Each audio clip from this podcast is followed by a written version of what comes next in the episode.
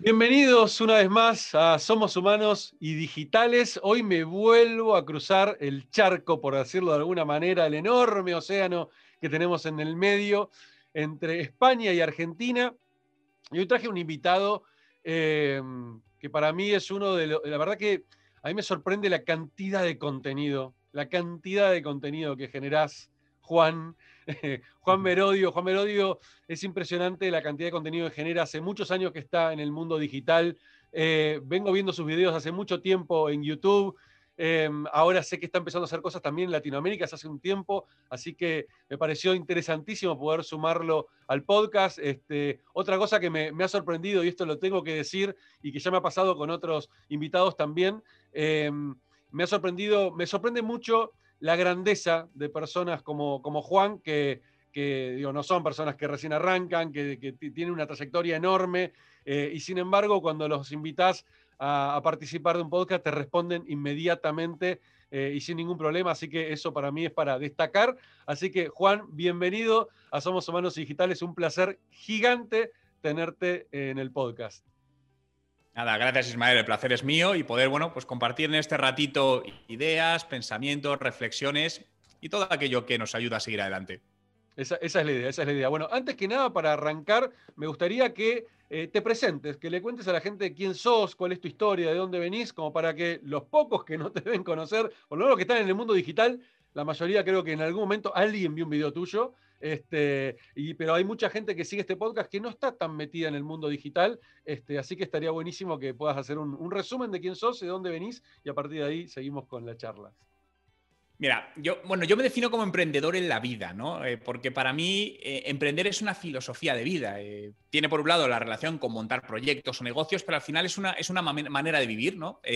Y realmente pues llevo dedicándome media, media vida, 20 años al mundo de los negocios digitales, al mundo de, Internet, tanto montando proyectos propios, ideas propias, como ayudando a otros a desarrollar sus ideas en Internet, en la parte de formación. Llevo muchos años metido en la parte de capacitación, porque creo que la educación en habilidades digitales es básica a día de hoy, ¿no? Y es lo que puede hacer que cualquier persona eh, alcance o no sus objetivos profesionales. Entonces es algo donde estoy muy, muy, muy metido.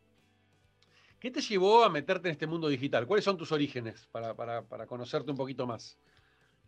Bueno, yo desde que era pequeño siempre he sido curioso, ¿no? Es decir, soy curioso por naturaleza y creo que todos los emprendedores al final somos, somos curiosos. Ya estando en el colegio ah, siempre me llamó mucho la intención los ordenadores, empecé a eh, aprender de programación, en aquel momento el, lenguaje de programación Basic, etc. Y luego me puse a estudiar una ingeniería de telecomunicaciones, pero realmente cuando Internet empezó a entrar de alguna manera en nuestras vidas, en nuestras casas al principio, yo lo descubrí, me pareció un canal excepcional para poder hacer muchas cosas y poder ganar dinero, ¿no? Es decir, al final eh, yo estaba estudiando en la universidad y tenía que ganar dinero y vi que Internet era un buen canal y de hecho empecé a ganar dinero en, Internet en, aquellos momentos. Y poco a poco fui aprendiendo, dije, bueno, aquí se pueden hacer cosas, me fui metiendo más hasta que me llevó a montar ese, ese primer negocio, ¿no? Y al final eh, bueno, pues fui aprendiendo marketing de una manera muy orgánica, porque en aquel momento ni se hablaba de marketing digital ni absolutamente nada, ¿no? Era una manera natural de aprender. ¿De qué año estamos hablando? ¿Qué edad tenés? Empecemos por ahí. Yo tengo 40, yo nací en el 80 y pues fíjate, esto te estoy hablando del año 98 y yo empecé en el año 98 cuando empecé la universidad, fue cuando empecé a meterme ahí en internet, me acuerdo que me iba a la sala de ordenadores y empezaba ahí a, investigar y digo, ostras, ¿y esto se puede hacer aquí? Ostras, qué maravilla esto de internet, ¿no? y hasta ahora. Sí, creo que todos arrancamos de la misma forma, ¿no? Em, eh, en me hiciste acordar esto de la sala de computación de la. en mi caso fue del colegio. Este, me acuerdo del secundario que era aprovechar los horarios libres para sentarme en la sala de computación a investigar ese mundo este, tan nuevo que todavía no había internet en esa época. Este, pero mm. luego bueno, apareció internet y ahí me volví loco también. Em, y, algo que me, me, gustaría conocer también de vos, eh, Juan, es.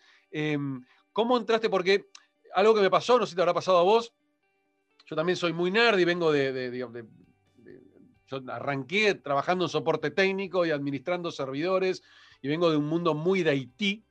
Y todos los que somos de Haití en general, y esto lo pongo en general, este, no todos, pero en general somos muy retrotraídos, muy, este, em, eh, nos cuesta hablar en público.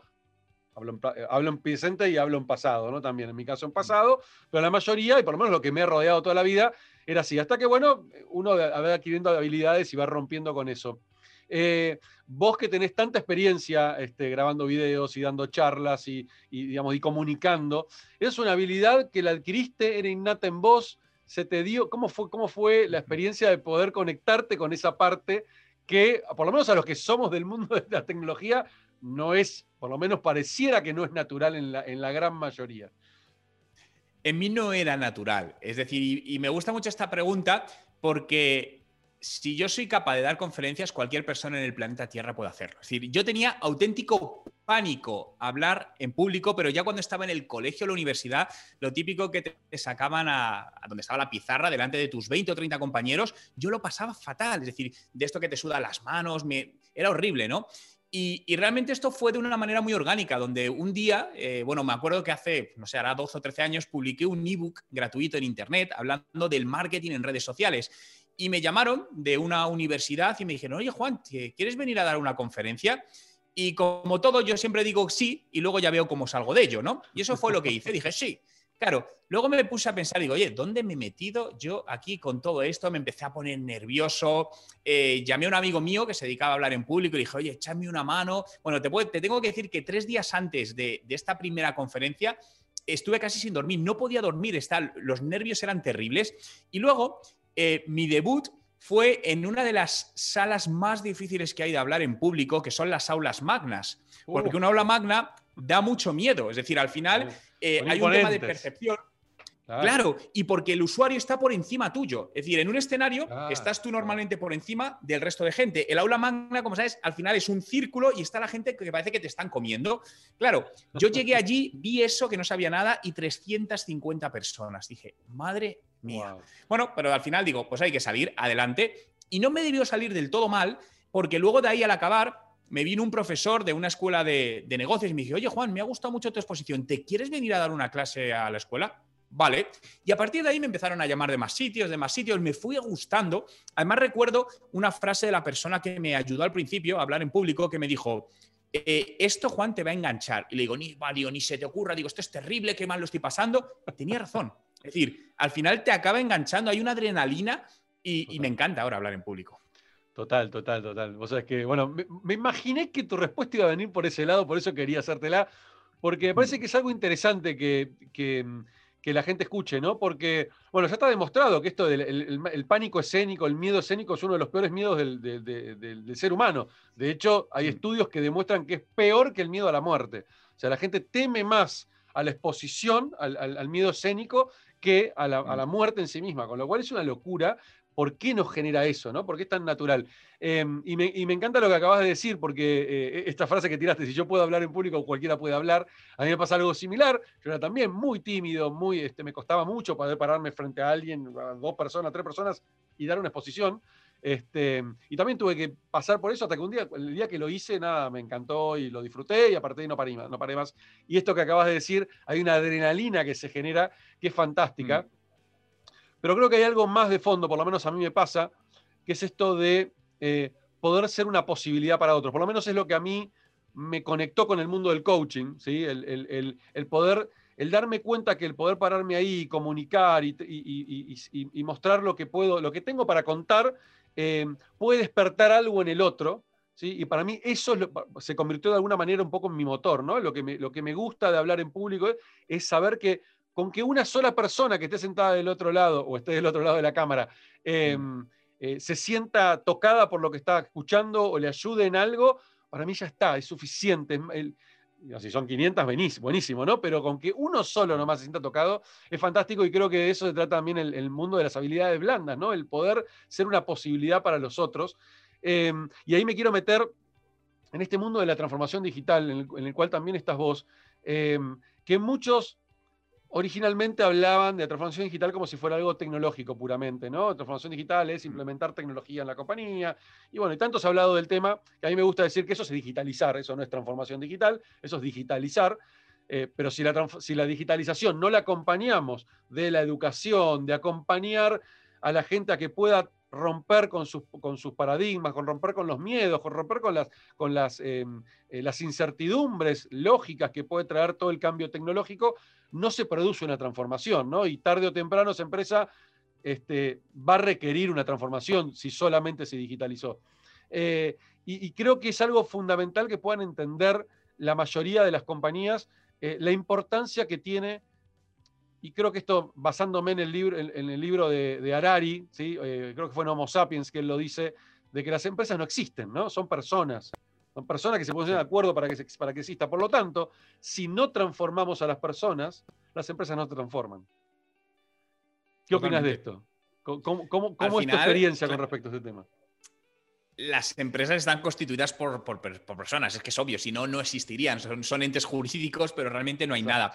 Yo creo que el problema de la transformación digital es que se le ha puesto la palabra digital. Estoy totalmente de acuerdo contigo en que hay una componente tecnológica o digital, pero no es la principal, ¿no? Igual que venimos de, o bueno, antiguamente la transformación industrial, que fue la industria, es decir, cambió muchas cosas, pero hubo un cambio de procesos más allá de, de la propia industria en sí. Entonces, para mí la transformación digital es adaptar una empresa a las necesidades de mercado actual.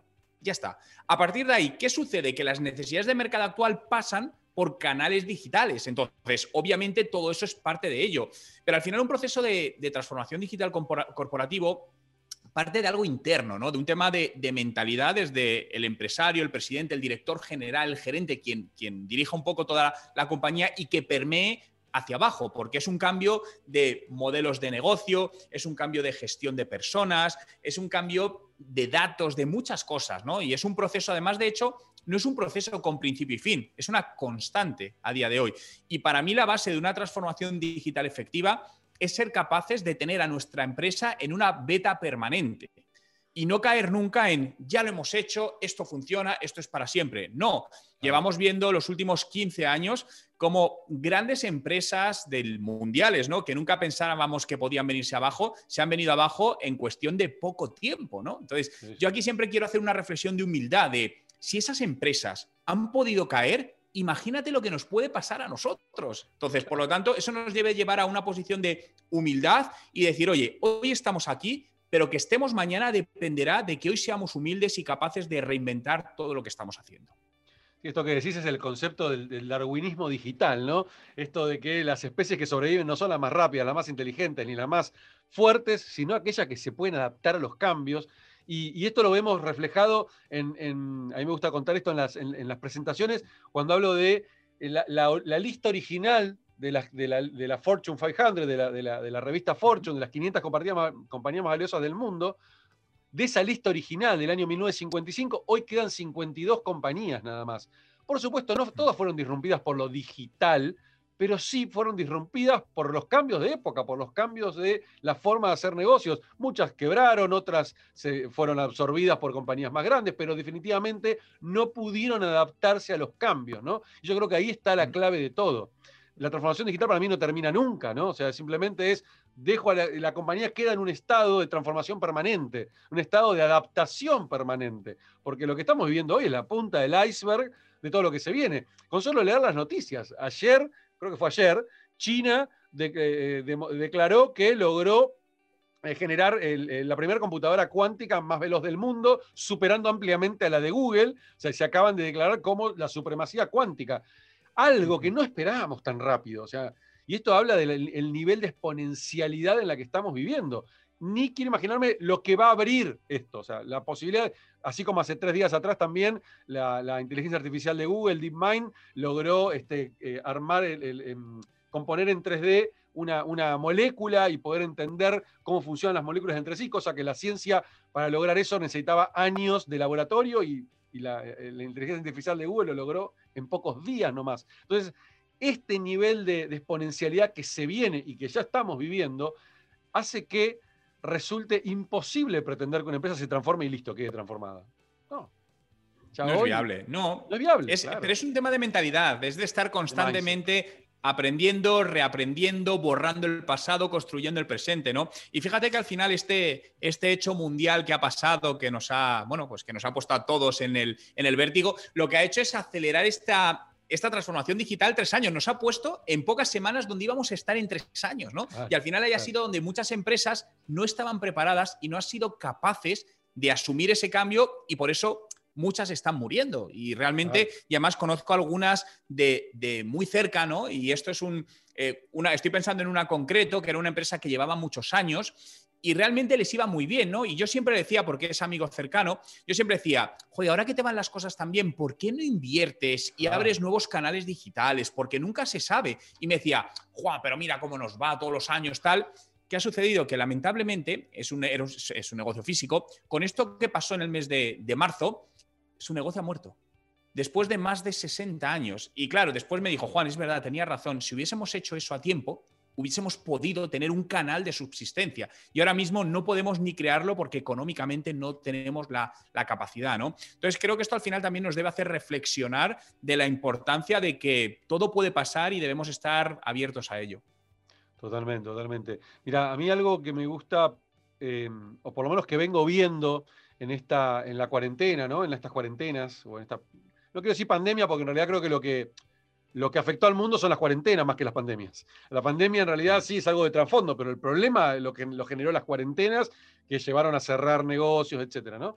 Eh, y lo que veo es que muchas compañías que han salido corriendo a tratar de solucionar la problemática, eh, que algunas lo entienden y otras no, algunas creen que se transformaron, y ahí donde yo levanto la bandera y digo, ojo, porque lo que hicieron fue simplemente digitalizarse, ¿sí?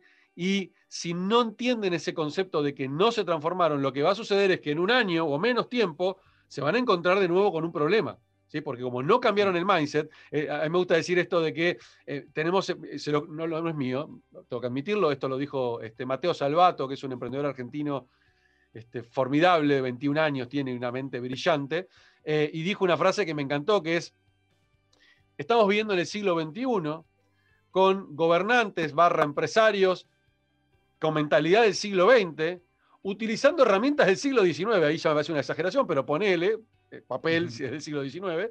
Este, y que tendrían que estar pensando ya en el siglo XXII. O sea, y la realidad es que hoy pasa eso, y yo quiero reducirlo a algo más simple, ¿no? O sea, hoy estamos en el siglo XXI y tenemos gerentes, tenemos directores, tenemos CEOs que siguen gestionando las compañías como en el siglo XX. O sea, implementan alguna que otra tecnología del siglo XXI, pero su mentalidad y su forma de gestionar sigue siendo la del siglo XX y ahí es donde está el mayor problema, ¿sí? porque ahí está el problema cultural que hablábamos antes. ¿Sí? Yo puedo tener las mejores herramientas, puedo tener los mejores CRM, puedo tener las mejores este, soluciones de inteligencia artificial, pero si de atrás después tengo personas que siguen gestionando con la mentalidad del siglo XX, bajando órdenes, retando a la gente cuando se equivoca, etcétera, etcétera, esa solución tecnológica es de corto plazo. Pero creo que a los emprendedores eso no nos debe preocupar, porque es positivo, porque lo que está haciendo es abrir huecos de mercado donde antes no, lo había. Claro, no, no, Entonces, seguro. No es un problema para los emprendedores, definitivamente. No, no lo es. Totalmente de acuerdo, totalmente de acuerdo. Em, y bueno, yo creo que eh, esto de. No, no mira, te iba a comentar algo, pero eh, hace unos días salió el informe del, del anual de la UEF del World Economic Forum, no llegué a leerlo, pero el año pasado este informe hablaba de que estamos viviendo una eh, emergencia, que íbamos a vivir en realidad en, apenas dos años, en el 2022, una emergencia de recualificación a nivel global. Así que más de un millón, de mil millones de personas em, iban, ser, iban a ser afectadas por todos estos cambios eh, tecnológicos y que iban a dejar sin trabajo a mucha gente. Eh, esto fue pre-pandemia, no, no leí el informe nuevo, no quiero imaginarme lo que hice, me asusta ya solo pensarlo. Eh, yo creo que esto aceleró obviamente todo, eso, todo lo que decía ese informe. Y lo que a mí más me llama la atención de ese informe, más allá de obviamente todas las habilidades lógicas que tienen que ver con, tecnología, con inteligencia artificial, etc., uno de los hincapiés que pone este informe era la importancia justamente del liderazgo, las habilidades blandas, las habilidades de venta, las habilidades de atención al cliente, en donde el foco justamente ahí son las personas. Eh, y, cuando escucho eso y cuando leo eso, me viene a la cabeza un, libro que escribió un compatriota tuyo, este, Mark Vidal, eh, recientemente, que se llama La Era de la Humanidad, si no recuerdo mal, el título era ese. Y me gusta, me gusta mucho esa definición porque creo que la transformación digital o la era digital ya es algo antiguo, en cierta manera. O sea, lo digital ya lo estamos viviendo hace 40 años en realidad. Mm. A pesar de que hoy por ahí está más en auge la, digitalización desde el punto de vista de Internet, ¿sí? fuerte, pero lo digital hace más de 40 años que existe. Y, todo este cambio que se viene dando y que está cada vez más fuerte, que el foco en las personas, está bueno este concepto de pensar que el futuro, más lo digital ya se va a convertir en un commodity. El futuro va a estar puesto principalmente en las personas, ¿no? en, las, en la habilidad de las personas de poder trascender. ¿no? Y, de hecho, hay un video muy interesante de, mm, Gerhard, creo que es el apellido, este, que habla de, mm, eh, habla justamente de eh, hacia dónde vamos, el futuro, lo que va a poder hacer la inteligencia, artificial, y lo que él dice justamente es, donde más vamos a tener que poner foco es las habilidades que la inteligencia artificial hoy, por ahora, no puede suplir, ¿sí? que son todas las habilidades cognitivas que tiene el ser humano, las habilidades blandas, las habilidades de poder dirigir, de poder gestionar, de poder, la creatividad, etc. Em, y creo que el, em, si, si, ponemos foco ahí, si entendemos esa necesidad que va a tener el mundo de las organizaciones, em, creo que puede eliminar un poquito de, estrés, ¿no? de, salir del, miedo a que la tecnología nos venga a comer, que es un miedo que por ahí escucho mucho en, las personas que no están tan metidas en esto. Em, y creo que el cambio viene por ahí, ¿no? Poner el foco en las personas, definitivamente. Sí, pero al final eh, lo que suceda o lo que nos suceda dependerá de lo que hagamos hoy. Es decir, para mí una de las partes, yo creo que la base está en la formación y la educación en, en habilidades digitales, de todos los profesionales. Es decir, no es cuestión de es que me da miedo, es que no lo sé. No, no, en tus manos está a día de hoy aprender esas habilidades. Si no las aprendes, ¿qué va a suceder en los próximos años? Que profesionalmente vas a tener un problema. Esto es un hecho, no es algo que digamos, puede que pase o puede que no. No, no, va a pasar. Y lo estamos viendo. Entonces, al final, eh, es una de las cosas más importantes. Fíjate que para mí, además, eh, te comentaba antes que el tema de la educación es algo que llevo metido muchos años y de hecho mi, proyecto donde estoy ahora más metido, que, es TechDi, ¿vale? Es, esto es TechDi, es una escuela, somos una escuela de de desarrollo de habilidades digitales y profesiones tecnológicas, ¿no? Porque, lo que buscamos al final es democratizar el acceso a la formación digital de calidad. Es decir, que no haya ninguna persona que por motivos económicos se quede fuera. Porque sabes que hay muy buenos programas en muchos sitios, pero algunos tienen un coste muy elevado que no todo el mundo se puede permitir. Entonces, mi objetivo ahí es ayudar a cualquier persona que realmente quiera aprender habilidades digitales a que las pueda adquirir, porque de eso dependerá el futuro profesional de cada uno. Qué interesante, Juan. ¿Y, y ya está, ya está accesible? O sea, la gente ya puede, ya puede utilizarlo. ¿Cómo es el formato? Contame, porque la verdad que no lo sabía y me, encanta, me parece fantástico lo que estás contando. Sí, llevamos ya tiempo funcionando y básicamente, mira, hemos creado un formato, por, por explicarme mejor, eh, tipo Netflix. Es decir, es una plataforma donde por una pequeña cuota mensual tienes acceso a todo, a todos los cursos, tutores, clases en directo todas las semanas, conferencias, herramientas, absolutamente a todo. Entonces, ya no tienes excusa, es decir, quien quiera aprender, yo, hay muchas veces que es eso, como te decía, hay másters que valen mucho dinero, pero en este caso la cuota es una cuota muy baja que cualquier persona pueda asumir, a cualquier persona que realmente quiera aprender, ¿no? Y ese es el formato básico de TechDi, ¿no? Y es donde hemos visto que hay muchas personas ya que están aprendiendo y que gracias a ello están generando sus propios trabajos, puestos de trabajo, etcétera, etcétera. Qué interesante, muy, muy bueno. Así que después voy a poner, cuando, cuando publiquemos el, podcast, voy a poner el link, así, así pueden conocer TechDi y voy a ser uno de los que voy a entrar a, chusmearlo porque me, me, parece fantástico. Y creo que hoy definitivamente la educación es fundamental. Mm. Coincido con vos que el tema de la educación digital, eh, creo que yo que hoy es como, eh, si nos vamos hacia el viejo mundo, ¿no? Nos retrocedemos 20, 30 años, es como decir no saber escribir, no saber leer. O sea, hoy no tener conocimientos digitales, bueno, se habla del analfabetismo digital, ¿no? O sea, sí. Este, hoy realmente queda fuera completamente del mercado. Em, y es interesante, ¿viste? Porque no es un tema de edad solamente, porque yo conozco mucha gente este, de arriba de 60 años que son cracks en lo digital y que se han adaptado de una manera increíble, y conozco gente de 20 y pico, de 30, que les cuesta. Entonces es un tema ya em, eh, más que, sí, es de mindset, o sea, no es un tema... Eh, un tema de edad, es un tema definitivamente de mindset. Y coincido con vos que hoy el conocimiento tiene que estar lo más democratizado posible eh, y accesible de todas formas, ¿no? Y por suerte, cada vez más aparecen proyectos este, con, esta, con esta filosofía, así como existen hoy este, eh, plataformas, no sé, como, como edx.org, donde podés hacer un curso en el MIT. Este, y bueno, si querés certificarte, lo pagás, y si no, lo tenés gratis. Y eso me parece genial. Justamente en uno de, ayer terminé de dar un workshop en una empresa y les decía esto, ¿no? Desde que ahora que terminaron este workshop, ya no tienen excusas antes del workshop que no conocían que existían todas estas plataformas para estudiar. Ahora voy a sumar TechDi, la voy a agregar a las plataformas que, comparto. Em, ya no hay excusas. Porque antes podías excusarte en, tu ignorancia, ¿no? Ok, no, pero yo no sabía que no sé que podía, que, que tenía herramientas para aprender y, a bajo costo, porque siempre estaba la excusa de la empresa no me lo paga, no, no me lo puedo costear.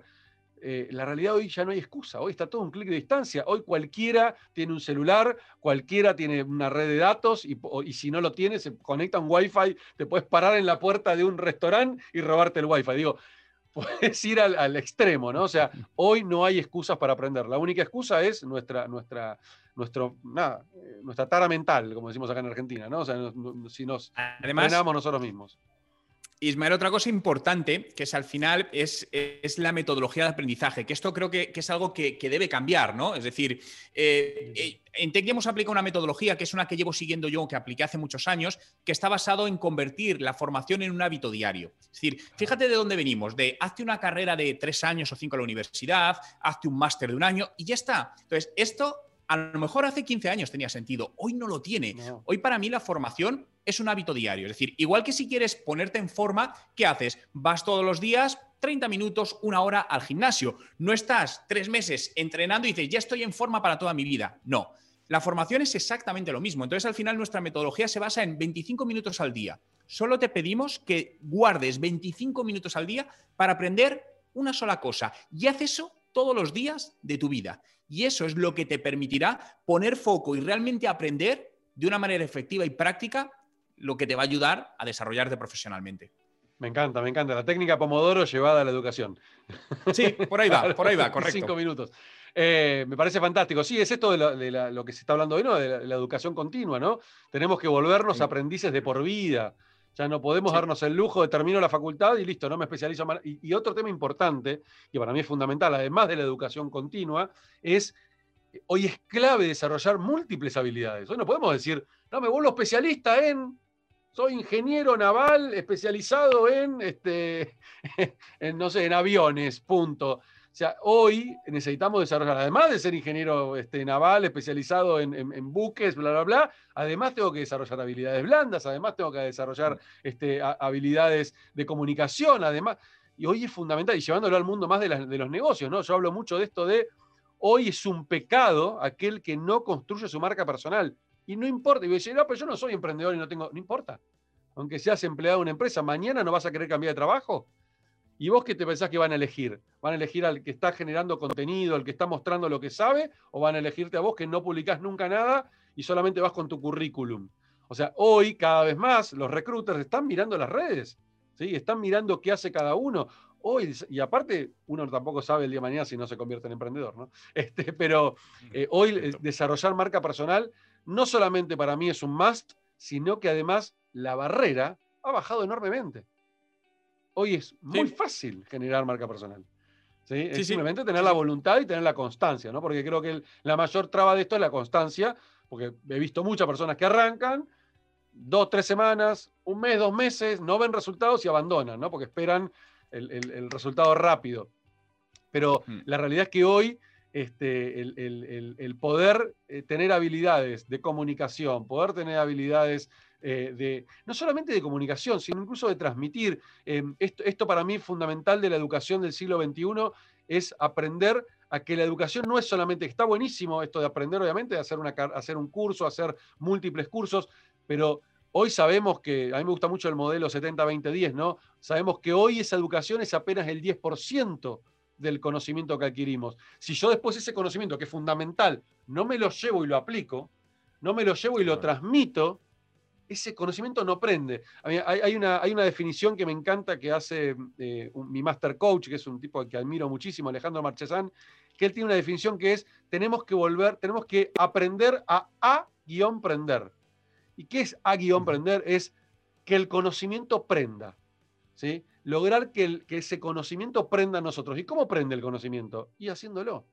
Si yo me leo un libro y después lo guardo acá en la biblioteca y lo tengo re lindo ahí para mostrar y para juntarme con amigos y tirar frases divinas que escuché en el libro, con eso no aprendo, eso que genera conocimiento. Ahora, si yo ese libro que aprendí, que leí, perdón, este, después lo llevo a la práctica, lo comparto en videos, doy cursos y cuento lo que...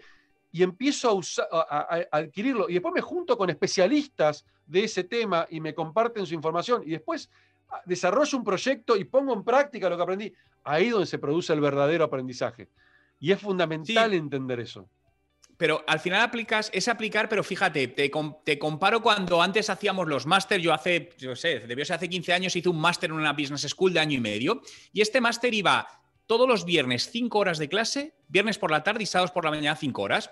Y claro, para mí a día de hoy, como lo que te decía del método de 25 minutos, no tiene sentido, porque 5 horas de aprendizaje que me están transmitiendo, es imposible que lo ponga en práctica porque es mucho. Es decir, eh, y, al día siguiente otras cinco horas. ¿Qué hago yo con 10 horas de aprendizaje? No, no hay manera. Y la semana siguiente igual. Entonces, al final, por eso es decir, es imposible ni retener ni aplicar. Entonces, por eso, es decir, si tú en 25 minutos te aprendes algo y dices, vale, esto que he aprendido en ese mismo momento, dedico otros 20 minutos a aplicarlo. Al día siguiente, igual, igual, igual. Y cuando eso va pasando el tiempo, la potencia de aprendizaje que has tenido, práctica, es brutal. Muy bueno. Coincido plenamente, plenamente. Em, algo importante que me gustaría saber de, de TechD. ¿sí? Em, hoy es una plataforma que está disponible para España, para todo el mundo. Em, cómo, cómo, funciona el, sistema de pago, este, este, está adaptado acá. Contame un poquito eso porque estoy seguro que mucha gente le va a interesar, porque cada vez que hablo de temas de educación me bombardean a preguntas, así que estaría buenísimo que ya las respondas acá. Pues mira, sí, Ismael, tenemos, no, tenemos, está abierta a todo el mundo, todo el mundo que hable, hable español, eh, no tenemos plataforma en inglés, y tenemos clientes de todas las partes. De hecho, tenemos muchísimos alumnos desde, desde Argentina, ¿no? Entonces, al final en la plataforma, cuando entras, vas a ver que tienes tres opciones de pago. Tienes una opción de pago mensual, otra semestral y otra anual el 99% de la gente escoge la opción anual. ¿Por qué? Porque aplicamos un descuento del 85%. De esta manera, al final, en dólares, el mes te sale unos 11, 12 dólares al mes. Y repito, tienes acceso a todo, es decir, a decenas de cursos, conferencias, clases en directo todas las semanas, tutor, y además estamos ahora trabajando y subiendo un nuevo curso todas las semanas, donde vamos a desarrollar cursos de neuroproductividad también, cursos de programación. Es decir, sabes que una de las profesiones más demandadas, esto es presente, esto no es futuro, es desarrollador y, y programador, ¿no?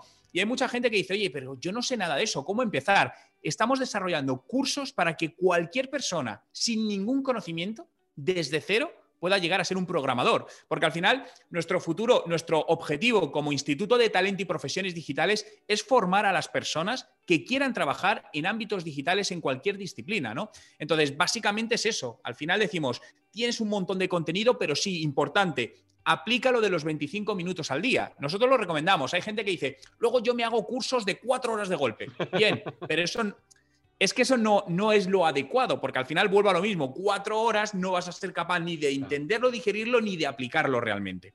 Totalmente, totalmente. Juan, me gustaría em, pasar ahora a, otro punto que para mí es, muy interesante de tu historia, eh, que esto que hablábamos antes de, la comunicación y de, cómo construiste tu marca personal. Eh, y, estoy seguro que debes tener un montón de aprendizajes en todo ese camino. Em, mm si pudieras elegir dos o tres tips o dos o tres este, sugerencias para aquellos que quieren arrancar a construir su, marca personal, a construir su, perfil de comunicador em, digital, por supuesto, eh, ¿qué crees vos que fueron esas dos o tres cosas más importantes que aprendiste? Te diría no buscar el retorno, al menos inmediato. Es decir, yo cuando empecé a trabajar mi marca personal, lo hice cuando no se hablaba de marca personal y lo hice sin buscar crear una marca personal. Realmente el origen de mi marca personal radica hace 12 años cuando yo tengo un problema con la memoria y es que se me olvida todo. Esto es un hecho, es decir, se me olvida todo. Entonces dije... Como, Dory, como Dory en, en, el, personaje de Dory en, como es en la película de Disney. Ah, esa no la había visto. Sí, pero vamos. buscando a Nemo, buscando a Nemo. Hay un personaje ah, que es Dory que se olvida de todo. Sí, no, no. De hecho, fíjate, cuando a veces tengo que grabar algunos vídeos que me dicen, ¿te tienes que aprender un texto? No, no, yo soy imposible de ni aprenderme tres líneas. Es decir, yo como actor sería un actor improvisado. Pero bueno, esto lo que me llevó es a, digo, voy a crear una, un blog y voy a escribir, por un lado, día a día, un post con eso que he aprendido para compartirlo con otras personas y que no cometan esos errores o les, vuelva, les valga para ellos, ¿no? Una acción, en ese caso, totalmente altruista. Y luego también como repositorio para mí. ¿Por qué? Porque al final, como olvido las cosas, digo, así, eso que he aprendido, cuando quiera lo voy y lo busco en mi blog. Y mi blog a día de hoy para mí es una fuente de información, porque de repente digo, ostras, ¿cuál era esta herramienta de la que escribí? Voy a mi buscador, me lo busco y digo, ah, es esto, y recupero esa información de lo que escribí, ¿no? Entonces, yo creo que la base de una marca personal está en crearla porque realmente amas eso que quieres hacer sin buscar un retorno. De hecho, piensa en los influencers que a día de hoy son influencers en distintas categorías, ¿eh? me da lo mismo de moda, gaming, etcétera. La mayor parte de ellos, por no decir de todos, empezaron sin pensar que eso se les convertiría en una profesión, sino que compartían vídeos en YouTube porque les gustaba y disfrutaban haciéndolo. Y luego se convirtieron en influencers y les llegó el retorno, ¿no? Entonces yo creo que la clave es eso. Y sobre todo, ser paciente. Al final, la marca personal es algo para toda la vida. Por lo tanto, no tengas prisa. Genérate el hábito, todos los días haz un poquito y que fluya. Totalmente, totalmente. Em, me gustaría, siempre cuando voy cerrando estos, estas entrevistas, eh, me gusta, yo soy un fanático, bueno, ahí no, lo ves ahora en cámara, pero soy un fanático de Star Wars. Star Wars es mi pasión, de hecho, hoy estoy con una remera sí. y entre tantas pasiones, una de las cosas que me encanta es volver al futuro, y acá tengo todos mis, ah. Eh, las miniaturas de las tres películas, pero me gusta ir a este, el de la primera película, y te voy a invitar que te sientes acá en el lugar del doc, ¿sí? Y que viajes al pasado, ¿sí? Que te subas al DeLorean, que viajes al pasado y vuelvas a tus 18, 19 años, terminando la secundaria.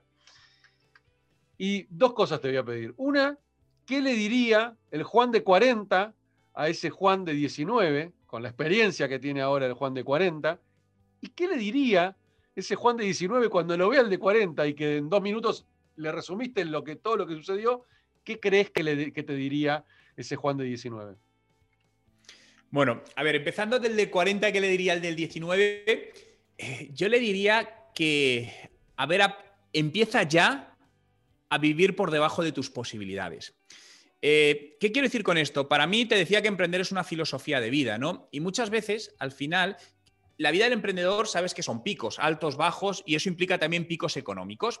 Entonces, algo que aprendí con 25 años, esto lo hice con 25, entonces hubiese ganado 6 años, es a decir, vale, yo puedo vivir con este dinero al mes, gane lo que gane. Entonces, desde que tengo 25 años, vivo al mes con el mismo dinero, exactamente el mismo dinero. Y el resto lo utilizo para invertir o reinvertir en distintas cosas, pero al final lo que te permite es ser mucho más estable económicamente y poder bueno, de alguna manera ser más libre, ¿no? Financieramente hablando y en cuestión de, tiempo. Entonces, yo le diría eso. Y el de 19 al de 40, yo creo que le diría que has conseguido lo que buscabas, porque al final yo sinceramente, eh, si me dices con 19 años que con 40 años voy a estar dedicándome a lo que realmente me apasiona, sin tener jefes y haciendo en cierta medida aquello que quiero, no me, lo no me lo creería, sinceramente, ¿no? Entonces le diría eso, que, joder, pues has conseguido eso que buscabas, y lo cual es una suerte, la verdad. Excelente, excelente, y creo que está buenísimo ese mensaje, ¿no? Em, creo que en el fondo eh, todos deberíamos, en algún, no me gusta usar la palabra deberíamos, pero todo estaría, estaría genial si todos pudiéramos encontrar eh, nuestra pasión y encontrar aquello que, mm. que, nos moviliza, ¿no? Em, Justo ayer puse, un post y hoy a la mañana me junté con un amigo que escribió un libro que se llama El trabajo ha muerto, que habla justamente de esto, de la gran insatisfacción laboral que existe a nivel mundial, que más del 85% de la gente detesta su trabajo. Es realmente mm. preocupante el número, muy preocupante. Eh, y creo que se trata de esto, ¿no? Porque lamentablemente muy pocos han trabajado esto de poder conectarse con su pasión, poder conectarse con el disfrute. Eh, y qué lindo sería un mundo en el cual cada uno pudiera hacer las cosas desde el disfrute, ¿no? Pudiera conectarse con su pasión. Obviamente es una utopía, claramente es una utopía, pero creo que, creo que, este, soy optimista en ese sentido, creo que vamos hacia un mundo en el cual cada vez más va a suceder esto. Si, si miramos un poquito hacia atrás, los últimos 20 años, la cantidad de personas que han empezado a salir del mundo corporativo o incluso en el mundo corporativo han podido desarrollarse satisfactoriamente, este, y lo comparamos con los 20 años anteriores, 40 años anteriores, es enorme, con lo cual me muestra que si seguimos por ese camino, definitivamente cada vez más la gente se va a empezar a conectar con su, con su, con su disfrute, ¿no? Y creo que ahí está el sentido de la vida, ¿no? La vida es corta, no sabemos por ahora cuánto va a seguir durando, quizás la aumentemos en el futuro, pero em, justo veía el otro día un, documental de, en, Disney Plus, que está buenísimo, lo recomiendo mucho, se llama eh, Year Million, que habla de cómo va a ser la vida cuando lleguemos al, año un millón, donde la singularidad nos supere, donde el ser humano pueda vivir 400 años, y yo no me quiero, imagínate una persona que viva 400 años enojada con la vida. Ya, es. Se muere de un disgusto. Exactamente, o sea, definitivamente tenemos que cambiar esto porque va a ser imposible vivir tanto tiempo este, insatisfecho, ¿no? Eh, y creo que ahí es donde tiene que producirse este gran cambio en esta era de la humanidad que, acabamos de, ingresar. Así que, Juan, te agradezco muchísimo este, por tu tiempo, este, por tus sabias palabras. Es un placer conocerte eh, en persona, aunque estemos atrás de una cámara. Este, y bueno, nada, espero que a la gente le haya gustado muchísimo todo lo que, lo que compartiste. Nada, un placer a ti, gracias Ismael por la, por la invitación y sobre todo acabar diciendo que todo esto que comentas al final está más cerca de lo que creemos, ¿no? Yo creo que depende, eh, yo no creo en la suerte. Al final, eh, creo que la suerte se busca y la suerte es estar preparado en el momento que te llega la oportunidad.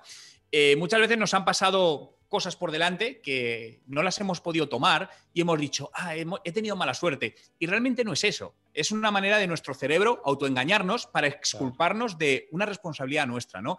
Por lo que, aunque hay un contexto que puede ser esa suerte, que es ese 20%, pero es un contexto que todos vivimos, ¿no? Por lo que ahí soy muy positivo y al final creo que todos tenemos en nuestras manos la posibilidad de un cambio, tengas la edad que tengas o estés donde estés. Tremendo cierre. Muchas gracias. Te mando un abrazo gigante y que tengas un excelente fin de semana. Igualmente. Chau, chau.